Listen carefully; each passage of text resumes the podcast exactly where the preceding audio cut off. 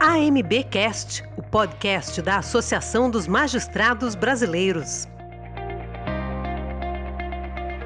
Nesta edição do AMBcast, o vice-presidente de Cultura e Tecnologia da AMB, Tiago Brandão, e o juiz do Tribunal de Justiça do Piauí, Marcelo Mesquita, falam sobre cibercrimes e o papel da magistratura.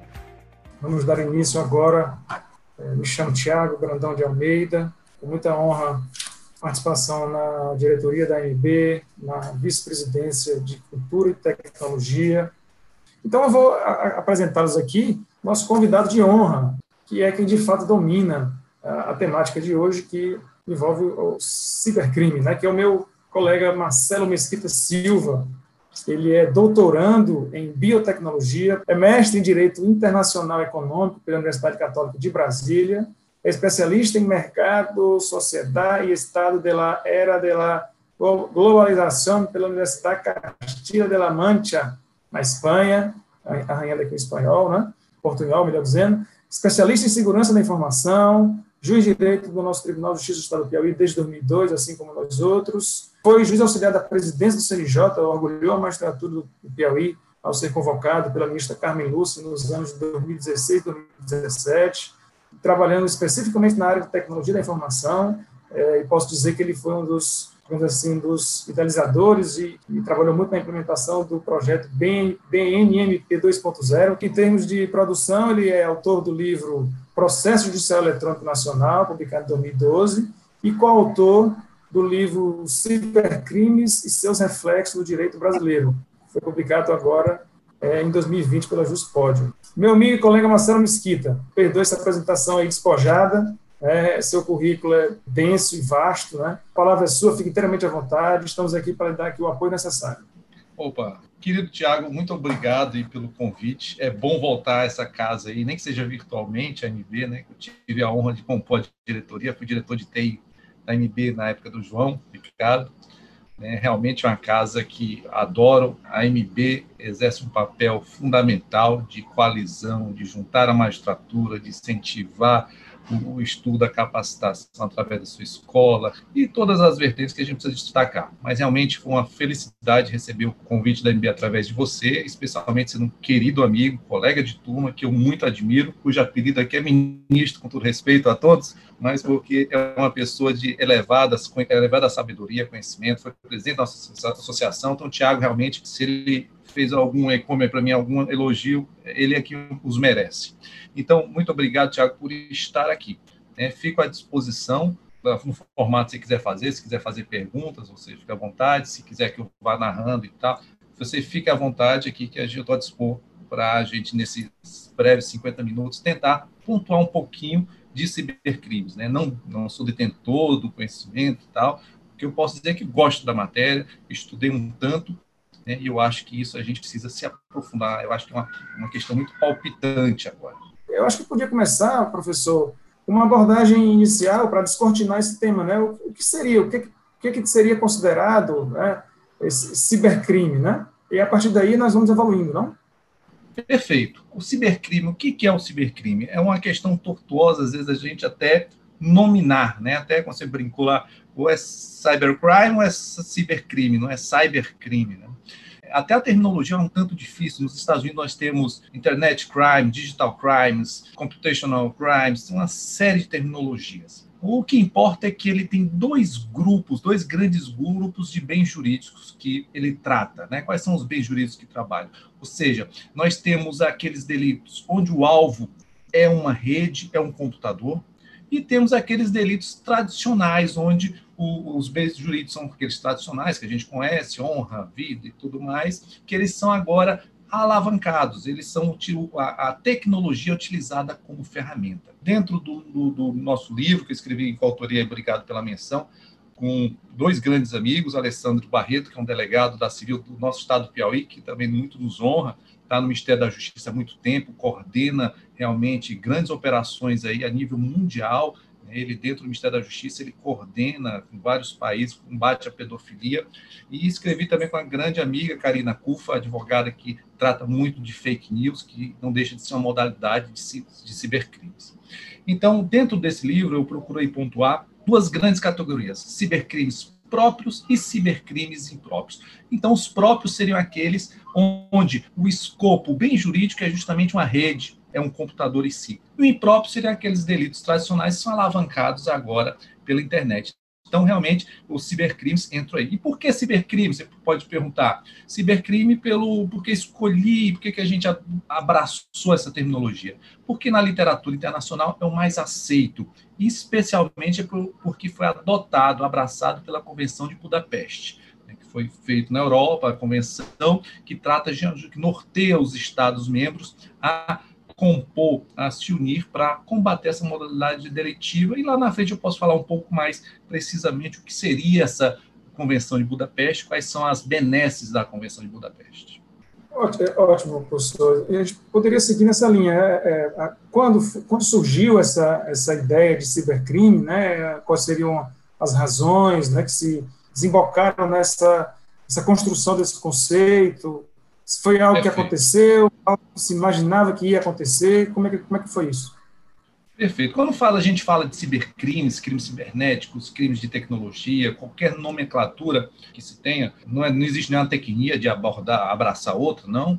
É, a gente adotou, como disse, por ser a mais difundida. A gente pensa que é algo muito recente, ah, de 10 anos para cá, alguma coisa. Não, na verdade, o primeiro cibercrime que se tem notícia foi no estado de Minneapolis, nos Estados Unidos, onde um, um funcionário de um banco modificou o algoritmo, o programa de um computador para desviar alguns centavos. Né? Então, isso foi em 1958. Né? Então, já em 1958, nos primórdios da informatização, já começou a surgir, a gente tem a primeira documentação do que seria. E tivemos a primeira condenação em 1966 pela Corte Federal Americana, também nos Estados Unidos, um crime parecido também de fraude nessa área.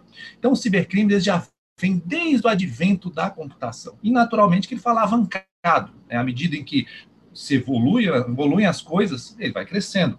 Né? Quais são as, os grandes alavancadores do cibercrime? A primeira coisa foi o microprocessamento, ou seja, a gente, é, a, a computação se disseminou. Você tinha um supercomputador ENIAC, que era um prédio todo completo, e 3 metros de altura, dezenas de pessoas para cuidar, cuja capacidade computacional é menor do que uma maquininha de calcular.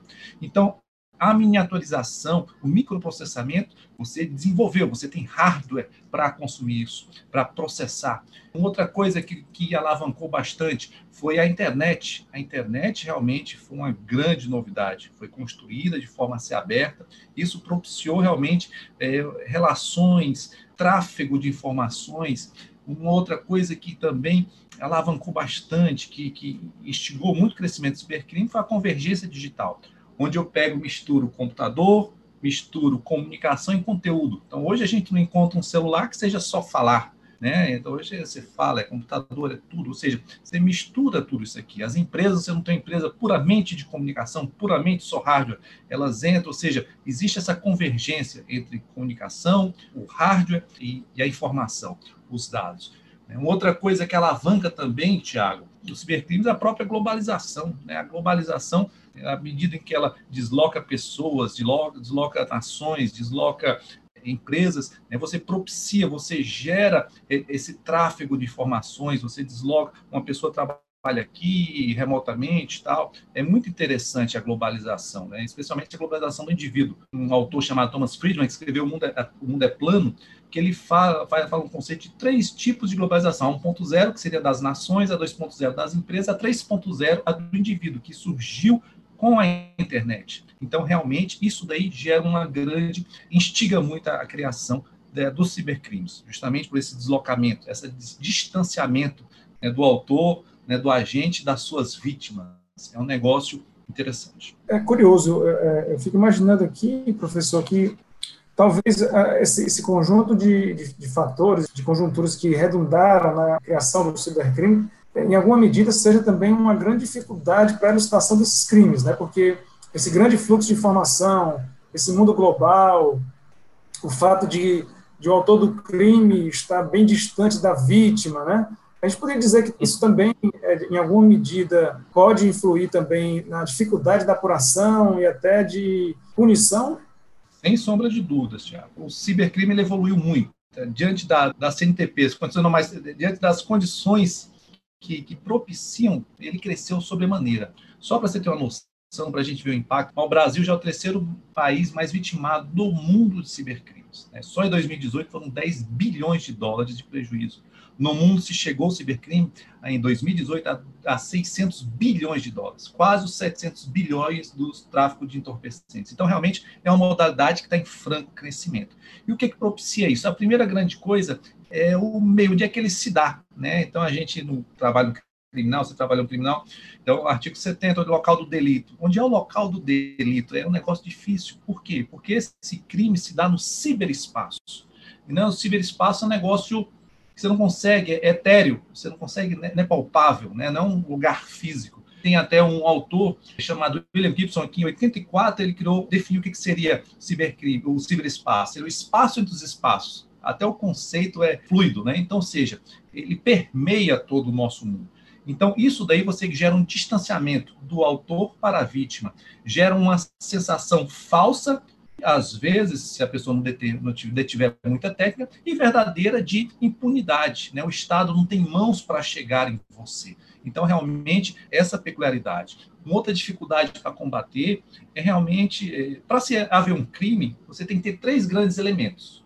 Criminoso motivado, temos, temos, temos 7 bilhões de pessoas no mundo, alguns 4 bilhões de internautas. Oportunidade, temos. É, temos oportunidade, temos outros 4 bilhões de vítimas. Outra coisa importante, a ausência de, de vigilância eficaz. Temos, temos. É, é claro, nós, não temos, o Estado não tem mãos, a gente não consegue. Então, esses três elementos propiciam qualquer delito, especificamente o cibercrime.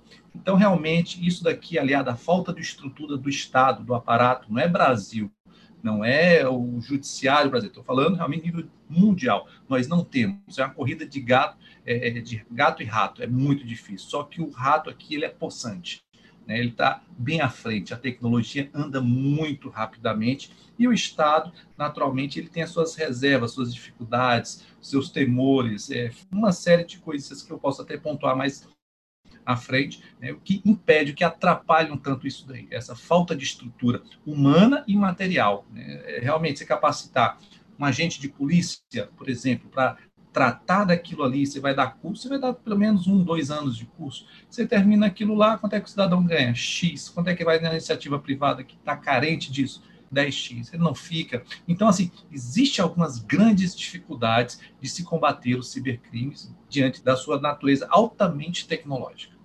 A gente escuta é, é, nos crimes mais, é, vamos chamar de comuns, né? É, essa, uhum. essa percepção né, dos colegas. Olha, a gente vê a, a, a, digamos assim, a atividade criminosa se organizar de uma maneira é, satisfatória e o Estado não se organiza, né? O Estado com bem, bem sentido bem amplo, né? O Estado não se organiza da, com a mesma velocidade, né? E nem com a mesma eficiência, no, no mais das vezes. Mas no, no que tange a, a cibercrime, acho que isso deve até se potencializar. Primeiro que a velocidade é muito é um fator muito, digamos assim, é, é primordial, né? As coisas acontecem muito rápido, muito rapidamente, né? Você, você quando se depara com a, com a situação, tudo já aconteceu e fatalmente é, é, você pode chegar num ponto é, em que dificilmente as coisas po poderão ser retomadas do estágio inicial. Então, a, o déficit estrutural do Estado, no que toca a esse tipo de, de, de percepção, ele fica mais assim, digamos assim, mais gritante, né? Porque de ele é fato, é latente, né? né é, é, é, mundo afora as coisas aconteceram muito rápido e, e aqui no Brasil pode ser que não, não, não tenhamos na, na, época ainda de décadas atrás não, não temos tido a leitura necessária para digamos assim uma, uma, um aparelhamento adequado e formação adequada dos agentes públicos, né? Mas mundo afora, professor, você você, você já, já, vislumbra uma, uma situação em que a, a, persecução desses crimes, e aí, e aí a gente pode falar também de cooperação internacional, né, é, colocar as, os agentes né, de cada nação, de cada país, para conversar de maneira mais próxima. Isso tem ajudado, isso, mundo afora, nós já chegamos num, num digamos, numa, num estágio de persecução minimamente satisfatória ou os países todos estão se construindo em conjunto e tentando recuperar esse tempo perdido? Perfeito, Tiago. A pergunta é quase é uma, uma aula. Basicamente, é isso que você falou. Ainda estamos em fase de construção. Mesmo os países mais evoluídos, a gente acordou muito tarde para o problema e o Estado, de per si, sozinho, ele não conseguirá, nem hoje, nem amanhã, nem querendo, nem investindo, sozinho fazer. Infelizmente, não consegue, porque é uma carga, é uma estrutura tecnológica muito grande que esses delinquentes se valem. Então, é, o, o Estado não tem mãos para isso. E eu posso dar N exemplos. Uma vez eu fiz o curso, até com um colega que eu convidei aqui, deve estar aí, Ferdinando Cerejo, e eu conheci no curso que a gente fez que tinha um pessoal do FBI, do ICE, que é da imigração americana, tinha um procurador da República, um juiz.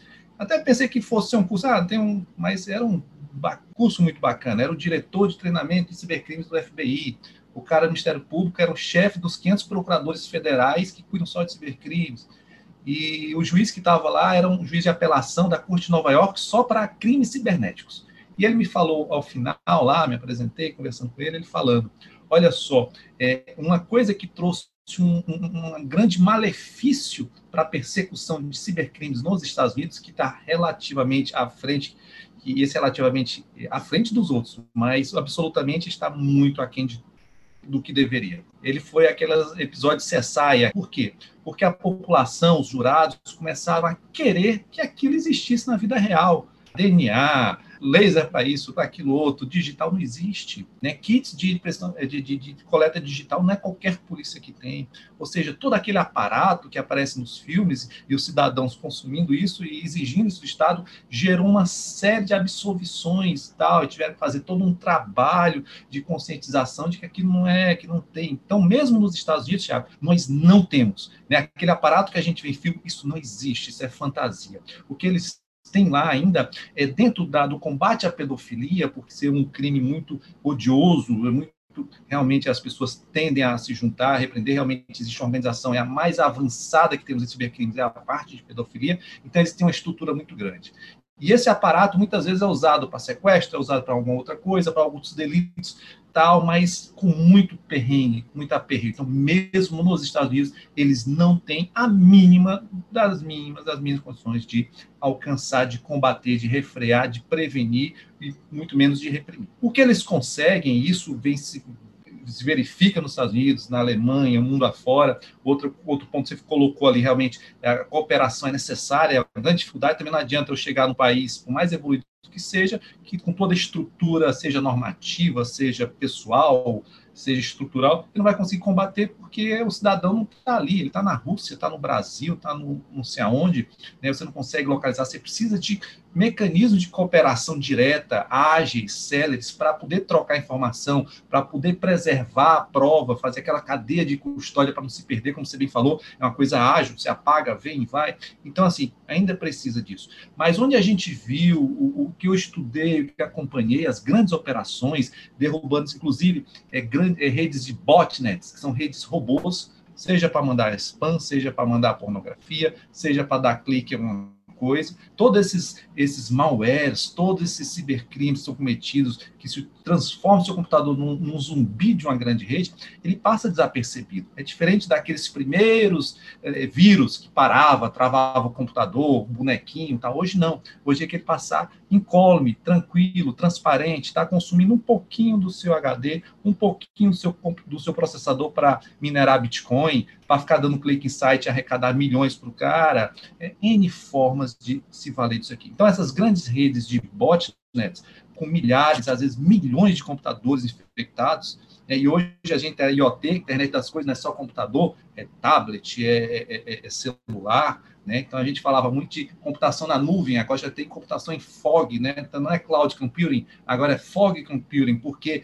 a nuvem desce e está aqui do lado, ou seja, está se utilizando de gadgets. Então, essa convergência digital, internet das coisas, ou seja, você tem uma miríade aí de equipamentos que podem ser infectados. E uma, e uma vez infectado, você forma essa rede. Então, essas grandes redes que foram derrubadas, tipo a Zeus, várias outras, foi com a participação da indústria de tecnologia, né? parceria público-privada, porque o governo não tem condições. Microsoft ajudou num, outro ajudou no outro, por quê? Porque eles têm material humano, forma de rastrear, forma de buscar, então realmente isso a gente precisa fazer né? no Brasil precisamos fazer, mundo afora precisa fazer, precisamos perder um tanto dessa timidez de se relacionar com a esfera privada, com a iniciativa privada, para de forma conjunta tentar coibir, reprimir esses tipos de crime. Em termos instrumentais, né? a legislação brasileira, né? ela, nós podemos dizer que ela atende minimamente o que se deve exigir para o combate desse tipo de, de infração?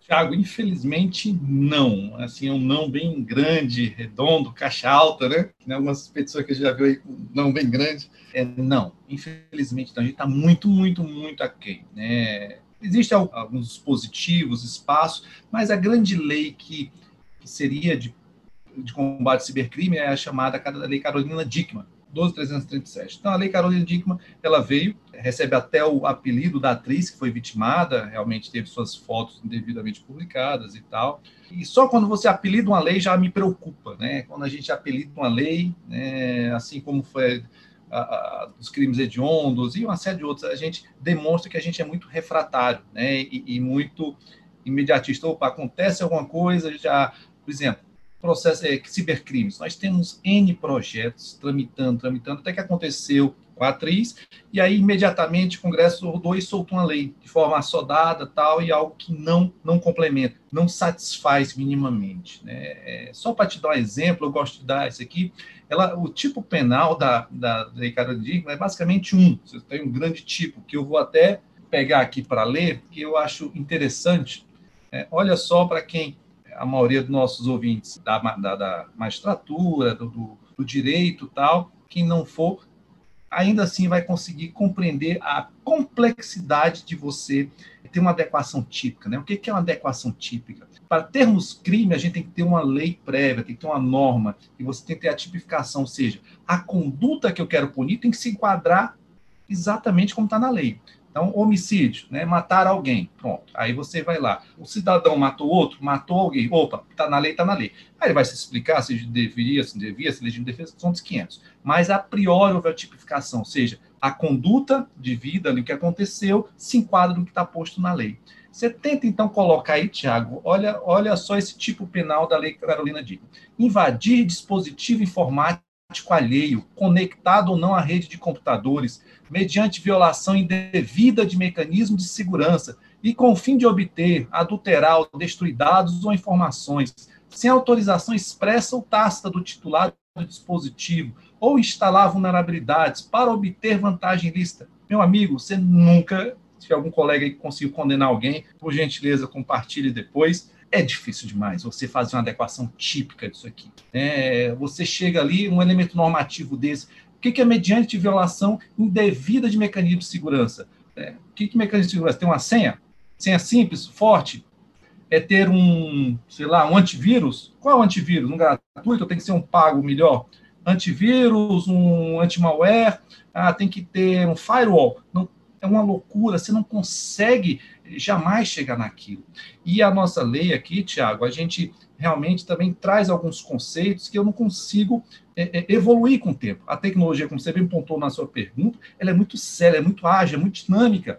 Então, quando eu pego e amarro tipo penal desse, eu amarro. Se vier uma nova tecnologia amanhã, eu já não atendo. Meu tipo penal ficou velho, ultrapassado. Então, por exemplo, quando ele fala invadir dispositivo informático, ou seja, eu tenho que invadir. Então, só aí eu já afasto um grande cibercrime próprio, como a gente explicou, que é aquele voltado contra uma rede, computador, que é o DDoS, negação de serviço. Ou seja, eu pego uma rede zumbi e começo a atacar o site do, da MB, e derrubo o site da MB, ou uma Amazon, ou um tribunal, ou seja, ninguém invadiu, ninguém entrou, ninguém quebrou nada. Simplesmente eu peguei 100 mil, 200 mil, 1 milhão de computadores e tentei conectar. Ninguém invadiu nada.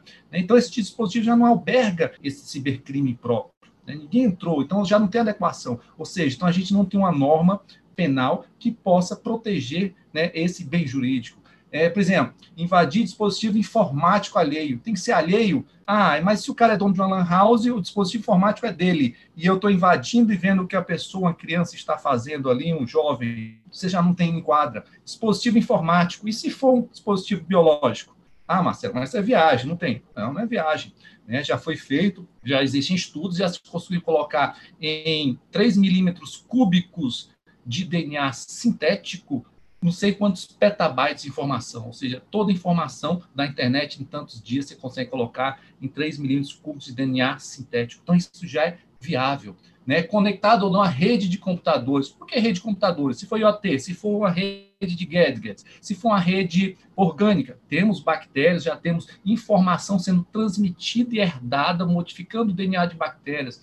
E aí vai, então várias coisas, adulterar, destruir dados, informações, nós temos o ransomware, ele não destrói dados, ele simplesmente ele pega, encripta ali, cifra a tua informação, você não tem mais acesso e te pede um resgate. Então, realmente, Tiago, nossos tipos penais são muito impróprios para combater essa modalidade interativa. E o pior, além de não fazer, não conseguimos fazer essa adequação, ainda se venhamos a conseguir, a pena é simplesmente três meses a um ano. O majorado desse delito é de um ano a quatro meses. Então, ou seja, se eu pego, causa um prejuízo de alguns milhões de dólares ou de reais que seja, a milhares de pessoas, eu vou ter uma pena de um ano e quatro meses, enquanto uma furto, furto uma motocicleta com a chave Misha lá falsa é de quatro a oito anos.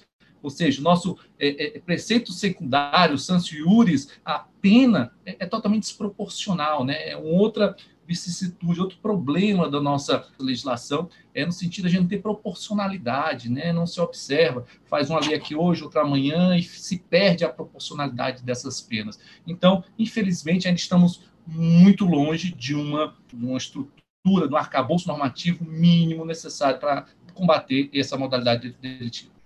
Se você me permitir aqui uma analogia bem rasteira, esse dispositivo lembra, para quem trabalha na, no civil, como estou agora no civil, aquele antigo 273 do CPC de 73, né, que dizia que o juiz, a pedido da parte, iria antecipar a tutela jurisdicional parcial ou integralmente, quando as alegações forem, eh, forem verossímeis, baseadas em prova inequívoca.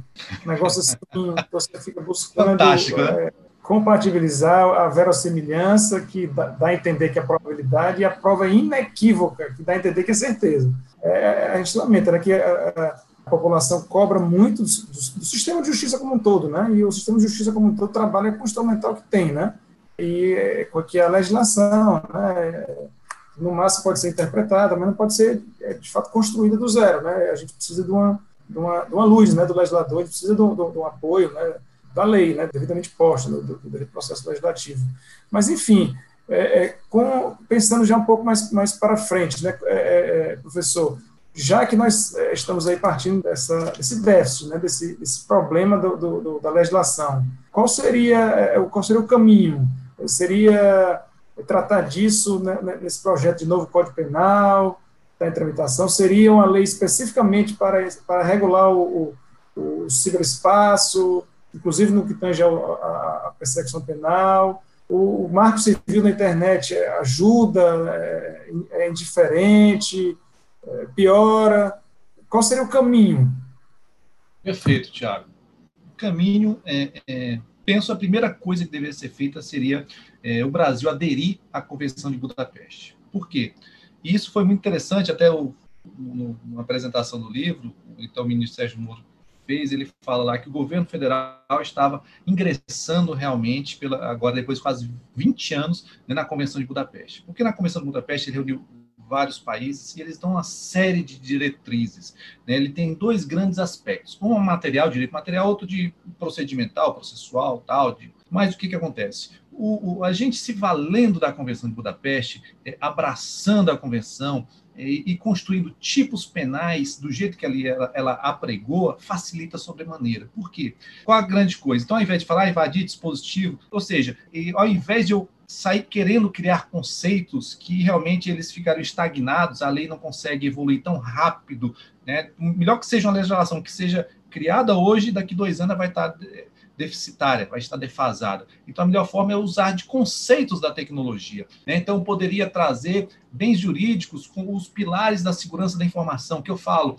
a autenticidade, ou seja, atentar contra a autenticidade de dados, a confidencialidade, a integridade, a disponibilidade, porque são termos que já estão postos na seara da tecnologia. Então, quando eu falo em disponibilidade, eu sei o que é disponibilidade. Atentar contra a disponibilidade de um sistema. Pronto, ali o que, que eu estou dizendo? Olha, disponibilidade na informática é você saber que aquilo está no ar, está funcionando. Entra no exemplo que eu tinha dado lá de negação de serviço, várias pessoas acessando ao mesmo tempo para derrubar. Eu não preciso invadir, não preciso fazer nada. Eu atentei, contra a disponibilidade do serviço, seja invadindo, seja só clicando, seja de alguma forma indevida. Ou seja, a partir do momento que a gente traz a tecnologia, traz essas terminologias, o tipo fica mais longevo, né, fica mais técnico, fica mais fácil. Então, isso é uma das grandes virtudes que apregoa a, a Convenção de Budapeste. O outro grande, é, o grande ponto é a parte procedimental, né, o incentivo à cooperação direta, a criação de rede de pontos de contato, que realmente é muito útil. Eu conseguir conversar em qualquer lugar do mundo. Ah, eu tenho um ponto de contato, não preciso passar para o judiciário, eu preciso preservar uma prova. Né? Tem, nos Estados Unidos tem questão do subpina, que é você preservar, intima para que se preserve aquilo. O Marco Civil da Internet também ajudou, como você perguntou, de certa forma ele ajuda, mas não é o suficiente. E precisamos, é necessário mais coisa. Eu acredito que imiscuir agora cibercrime num código de processo penal, que tem a parte processual, ou num código penal pela parte material, eh, não cabe. Realmente ele é, ele é muito. Eh, ele tem algumas peculiaridades que necessitam que ele seja realmente um código, um instrumento normativo à parte. E, e, essa questão da Convenção de Budapeste e a gente entrar num grande grupo, debater, é muito eficiente. É o que aconteceu na questão do, do grupo de Egmont, né, combate à lavagem de dinheiro. Você tem lá os pontos de contatos, é muito inteligente o gafista, você conseguir conversar, você pegar informação, você é, sobrestar um tal, segurar um, um montante de dinheiro, está muito interessante. Então, realmente, a, o grande caminho normativo é esse. Agora, também não adianta só fazer criar penas, não adianta só criar sanção, sanção, sanção, sem ter um grande aspecto processual né? Sem, sem, tem que dar uma visão, uma abordagem, tem que, temos que albergar, abraçar uma cooperação jurídica muito eficiente. Temos que estender, nós temos, até no livro, é, a gente traça, traz quais são os instrumentos normativos que vai ser cooperação. É muito pouco, ainda é muito incipiente. O Brasil ainda não se relaciona com o mundo, infelizmente.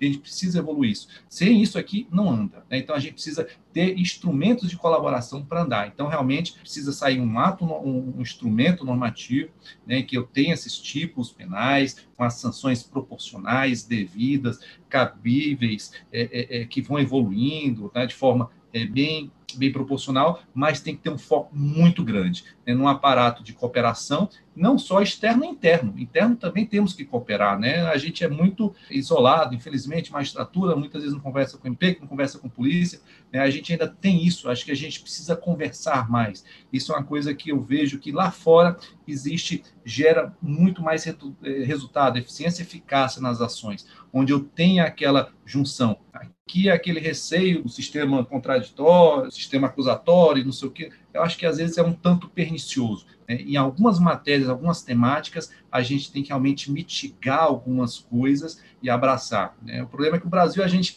pega muita coisa lá fora, mas às vezes só num viés, né? não traz, não importa toda tudo aquilo, né? pega só quem convém. Eu acho que a gente tem que abrir mais os olhos e realmente trazer alguns mecanismos que gerem realmente uma melhor eficácia na conversa para poder andar de uma forma mais estruturada e eficaz. Eu repito, não existe país no mundo sozinho que, por mais que aporte dinheiro, ele nunca vai conseguir andar sem cooperação jurídica interna, cooperação jurídica internacional e parceria público-privada. Se eu não tiver empresas de tecnologia ao meu lado, a gente não consegue andar muito interessante, né? porque as, as empresas, elas, elas, digamos assim, elas têm na mão a tecnologia que é empregada justamente nesse tipo de infração. Né? Então, assim, é, é, seria uma espécie de amigo da corte, né?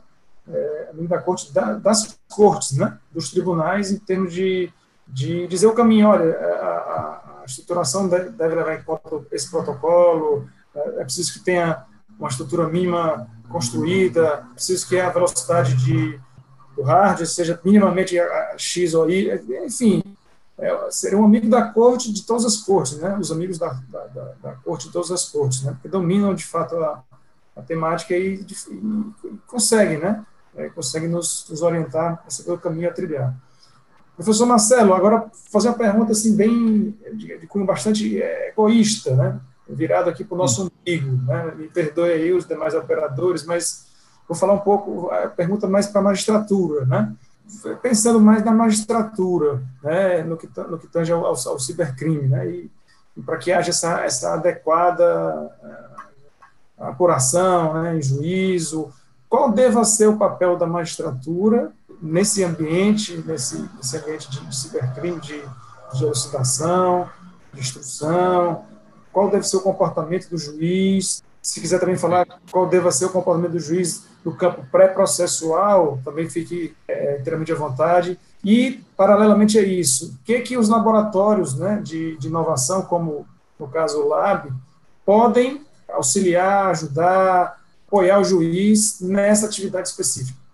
Tiago, temos que nos capacitar. Infelizmente, o judiciário, o magistrado, a gente é muito técnico, né? Então, a nossa formação é muito humanística, isso eu falei até ontem também, e às vezes nem, nem, nem tanto, né? A gente deveria até ter de remete um pouco mais de sociologia, um pouco mais de filosofia, mas assim, mas quer queira, quer não, é uma área humanística e a gente é muito dissociado, a gente é muito distante da tecnologia. Isso não pode mais subsistir. A gente é um tanto refratário com tecnologia, né? acompanho desde 2006 a ministra Ellen Grace, que eu tive o prazer de ajudar a disseminar processo eletrônico, ProJude e tal. É muito difícil né, na magistratura, como todo, o profissional do direito, não é o magistrado, é realmente internalizar alguns conceitos, algumas coisas, novas tecnologias. Então, a gente precisa agilizar bastante isso. Né? Então, assim, por exemplo, precisou vir um coronavírus da vida para a gente fazer em três meses aí o que teria feito em alguns anos. Né? A gente, muitos tribunais jamais imaginavam, tinham distanciamento ojeriza, né? Não, sessão virtual, isso é um absurdo, né? tem que ter a tal imediatidade das provas. Não, uma prova, não, mas não, não, não tem porquê. Então a gente precisou de um, de um, de um empurrão para andar. Então, assim, a gente tem uma natural resistência. Então, a gente precisa quebrar isso, temos que mudar paradigmas, mudar o nosso mindset. É, temos que entender precisamos cuidar disso. Cibercrime existe, é, o Brasil é o terceiro país do mundo mais vitimado, existem dezenas de cibercrimes, acontece, mas é muito mais simples a gente ir atrás de um 71 que tem ali um cheque sem fundo que está ali materializado, do que eu ir atrás de um cidadão que entrou na internet e pagou, enganou milhares de pessoas através de um site falso. Então, o que, que acontece? Então, a gente precisa realmente eh, se conscientizar do problema. Então, acho que isso é um papel né, das nossas cortes, das nossas corregedorias, das nossas escolas, realmente de buscar a capacitação do magistrado.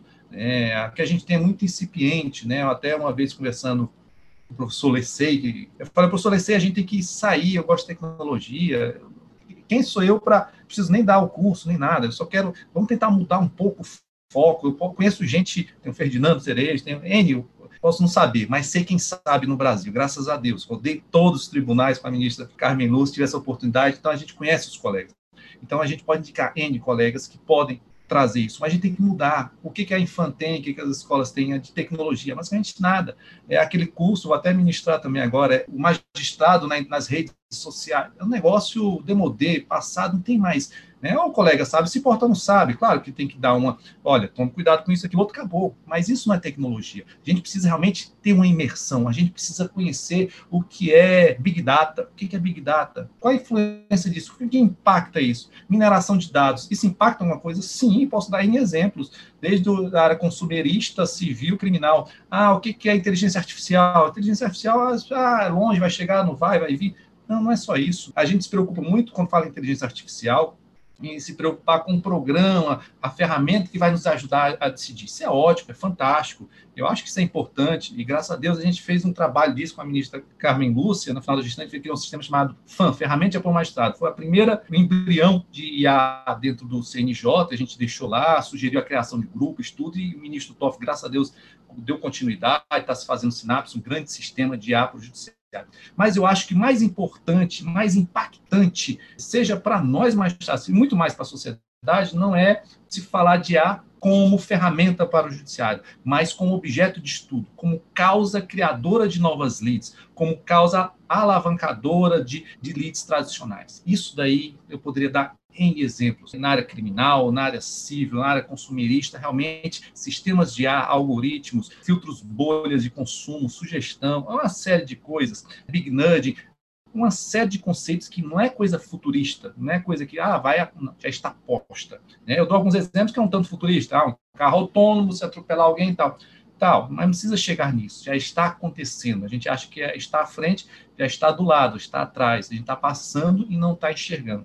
Então, eu acho que os colegas, as escolas precisam desse papel, abraçar e levar o magistrado. A gente tem que saber ah, o que é IP, o que é segurança, o que é DNS, o que é. Precisa saber o que é hash, precisa saber o que é DDoS, negação de serviço tem, porque isso vai acontecer. Precisa saber o que é Big Data, mineração. Eu preciso desses conceitos, senão a gente não vai conseguir decidir bem. Né? E aí, mais uma vez, a população vai olhar para o judiciário e vai ver que a gente está quem. Né? Então, a gente precisa andar. Né? E as escolas da magistratura acho que são um excelente caminho. Um lab da MB, o MB Lab desse é fantástico. Né? Parabenizo realmente a, a, a ideia, a criação. É, não sei qual é o, não, não, participo, mas acredito, pelo pouco que eu vi, é muito focado ainda na criação de ferramentas, né, natural. Mas eu acho que é interessante também essa questão da capacitação dos colegas magistrados, buscar essa capacitação para que eles tenham essa imersão, conheçam, vejam, eh, sintam, percebam o que, que é a inteligência artificial, a, a robotização, uma série de coisas novas, tecnologia, blockchain, o que, que isso pode impactar na vida das pessoas, nas rotinas e tudo mais. Então, eu acho que isso, isso é uma, uma, grande coisa. A gente tem que mudar nosso mindset também, Tiago, e a gente tem que internalizar e tem que se aperfeiçoar para conseguir falar com propriedade. Né? Não precisa ser um, um, um expert tal, mas a gente precisa, como a gente fala de outras coisas, fala, ah, eu sou juiz de, direito criminal, mas eu consigo falar um pouquinho de consumerista, um pouquinho. A gente precisa, então a gente precisa trazer um pouco da tecnologia para a gente, até para que a gente possa ocupar um, um espaço, sermos mais proativos. Né? Eu acho que, por exemplo, a, a gente ainda é muito é, afastado da, da, da, do legislativo, a gente precisa se aproximar mais, existe um trabalho fantástico do MB e tudo tal, mas eu acho que na construção, por exemplo, de eventual norma na área de cibercrime, a gente precisa acompanhar. Nós somos os destinatários da norma, no sentido de uma vez descumprida, né? Toda a população é destinatária da norma, mas quando descumpre, somos nós. Então, a gente deveria ser o primeiro a ser ouvido, mas para sermos ouvidos, temos que conhecer, temos que entender. Opa, será que se a gente, um grupo de magistrados, eh, tivesse visto aquela norma da Carolina Dickman, será que não teria de repente acordado, olha, vamos correr, vamos correr, vamos dar, vamos dar solução, mas isso aqui é inexequível, não dá. Né? Então, de repente, acho que a gente precisa se preparar para que a gente possa ter voz, possa ter força e mostrar e pontuar. Temos que ser pontes, Tiago, realmente também, eu acho, nessa parte de cooperação, conversar com polícias, os tribunais, suscitar, é, é instigar os tribunais a criar pontos de contato, redes de, de, de, de troca de informações, né? as delegacias, eu não digo nem criar jurisdições, ainda é muito incipiente, tem que ser muito bem ponderado, até porque se criou várias delegacias de crime de digitais, em nome de cada estado tem um nome diferente, e muitas vezes se joga qualquer coisa lá. Se a pessoa manda uma mensagem por WhatsApp, opa, já é crime de tecnologia e está soberbando essas delegacias que estão cuidando de qualquer coisa, furtozinho, estelionatozinho, coisas pequenas que não eram para estar lá. Então, temos que ter cuidado com isso. O que eu apregou é o diálogo. Então, acho que a gente tem que partir por diálogo para termos essa, essa, essa cooperação, perdermos a timidez, vermos que precisamos nos valer de empresas de tecnologias, fazer convênios e se valer de estrutura de pessoal tal, e, e realmente trabalhar juntos. Então, eu acho que esse é o grande papel. Então, eu deixo aqui meus e-commerce ao MB Lab, eu acho que pode ser um grande canal, seja ele para através da Escola Nacional da Magistratura, seja e fazendo intervenção com a Infam tal, criar realmente esses canais, essas linhas de estudo né, na área tecnológica propriamente dito. Vamos fugir de a participação, de a, a, postura do magistrado nas redes sociais. Acho que isso aí já acabou. É, isso aí apregou desde a, da, da, do curso de formação do colega está indo e do de aperfeiçoamento. Então, acho que a gente precisa mudar isso aí. É, de fato, é, professor Mesquita, o, a, gente, a gente juiz a gente naturalmente, a gente foi forjado no ambiente de muita cautela, muita prudência, e às vezes a gente tem alguma dificuldade de promover um diálogo institucional, por exemplo, com parlamentar. Né? A gente pensa que, conversando com um determinado parlamentar, sobre alguma questão que está em tramitação no, Congresso Nacional, que pode apostar, ah, ele está pensando que eu estou querendo pedir alguma coisa para ele, daí vai ser jogado no direito de pedir alguma coisa. Mas, mas, assim, se o diálogo é institucional, né, assim, não é nada que tire o juiz do seu lugar da mesa. Ele está ali como juiz, porque ele vai ser o destinatário da norma, e obviamente que, que é, é, é total interessado em participar da, da criação da norma, do, do processo legislativo. Obviamente que ele não vai participar diretamente digamos assim, aprovando ou rejeitando, mas ele vai dar, pode dar subsídios, né, pode dar elementos, sugestões, críticas, né? E, naturalmente, que o parlamentar vai fazer o seu julgamento, que ele está ali, tá na, na, casa de produção da norma, ele que é o julgador, né, no processo de criação da norma, mas o, o, o juiz, na, na, naquele ambiente, ele, ele, funciona como se, fazendo uma, uma, analogia bem rasteira de novo, que é um, é um advogado, ele vende uma ideia, né, ele, ele, olha, com, com argumentação, ele quer convencer o parlamentar, e aí a, as associações fazem muito isso, né, naquelas matérias mais sensíveis, né, mas é preciso que a gente convença os colegas, principalmente aqueles especialistas da área do, do projeto que está sendo gestado, de que também participe, de sinta-se à vontade de participar, né, desse diálogo institucional, né? E aí eu arrisco aqui a dizer, a tendência, essa pandemia, ela venha, e daqui a um futuro não muito longínquo, o juiz ele, vai ser assim uma espécie de, de agente estatal que vai dialogar com mais frequência com as demais instituições, porque Veja só, os problemas são cada vez mais complexos. Na hora que o juiz eh, julgava tão somente aquelas situações de Caio versus Tício, né, aquelas coisas né, é, corriqueiras, tudo bem. Agora, sim, os problemas, quando chegam, a tendência é que esses problemas mais simples sejam resolvidos por outra forma de solução que não a sentença judicial. Vai ser reservada a atividade jurisdicional aqueles problemas mais complexos e os problemas mais complexos, normalmente, são aqueles que o juiz não resolve sozinho. Então, ele vai ser aquele agente estatal que precisa criar uma solução, muitas das vezes interdisciplinar, que não, não envolva tão somente a ciência jurídica e que, para que se faça concreta a decisão, para que se aplique ela na, na, na prática, é preciso que ele crie uma rede de instituições por conta de, eh, assim, aquela, para antever as consequências da decisão. É preciso que ele crie é, visualize o cenário pós-decisão para saber se aquela decisão, como é que ela melhor deva ser cumprida. Aí vai ter que criar uma rede de relacionamento entre as instituições para conseguir mais é, facilmente ou menos traumaticamente fazer cumprir aquilo que ele está decidindo. E aí é, o cumprimento que se decide é essencial, né? Porque você está defendendo aí a autoridade, a dignidade da, do Poder Judiciário. Enfim, eu também vejo que, que é preciso que se converse mais, que se dialogue mais, né? Os tribunais têm ocupado também, têm começado a ocupar esse, esse espaço, né? foi muito feliz a, a, criação dos colégios, né, de, de presidentes de tribunais, os colégios de corregedorias, né, que fortalece a instituição corregedoria, fortalece a instituição é, de presidência dos tribunais e permite o diálogo impessoal com os demais setores, né, com o parlamento, com as cúpulas, né, enfim, eu acho que as criações dessas novas redes, para que a gente possa conversar melhor, também pode ser crucial para o enfrentamento desse cibercrime, desse, desse espaço relativamente novo que é o mundo virtual, que tudo vai desaguar, problemas principalmente os mais complexos, aqueles mais difíceis de ser solucionados, vão desaguar na chamada mesa do juiz, né? que é lugar que cabe coisa, está na mesa do juiz. Né? Mas eu, eu para te tranquilizar também, um dos escopos do, do Lab, a gente vem participando de, de algumas reuniões, é, também a capacitação, inclusive em rede. Né?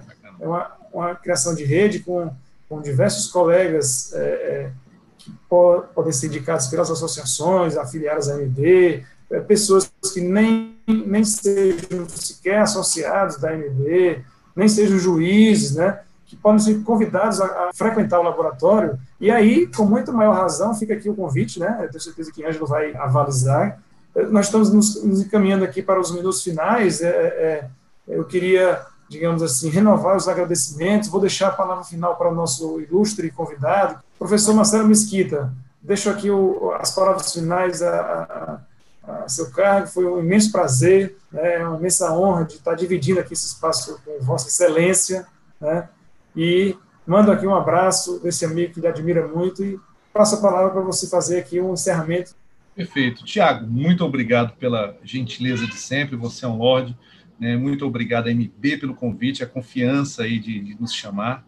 É, gostaria de chamar os colegas, né, instigá-los todos a imergir um pouco mais na tecnologia, até para nossas vidas, né? A gente vê de repente uma pandemia, a gente tem que se ver obrigado a mudar estruturas, trazer equipamentos, uma série de coisas. Então a gente precisa realmente é, é, é, dessa, dessa, desse conhecimento. Então, é, é, é, pode ser usado na nossa vida, né? Então, assim, ainda não só como magistrado. Então, realmente, a tecnologia, ela vem, ela nos envolve, né? Eu estou até terminando um livro, até um tanto meio distópico, tento não ser, né? Que é, chama-se Feel the Future, é, vivendo em um mundo sem empregos diante da IA e da robotização, que é uma coisa que me preocupa, aflige. Realmente a tecnologia ela vem de forma avassaladora. Não sei se teremos alguns, alguns empregos, determinados tipos de emprego em 5, 10, 15, 20 anos. Realmente vai mudar de forma é, é impensável a nossa, a nossa a nossa a nossa sociedade. Então, realmente, eu acho que os colegas,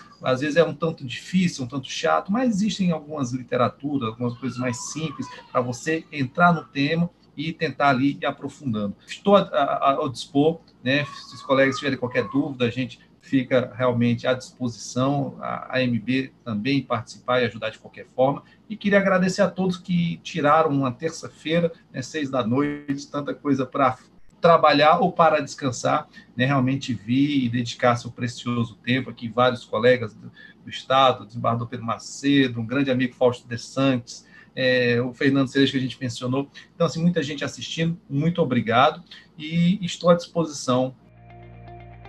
AMBcast, o podcast da Associação dos Magistrados Brasileiros.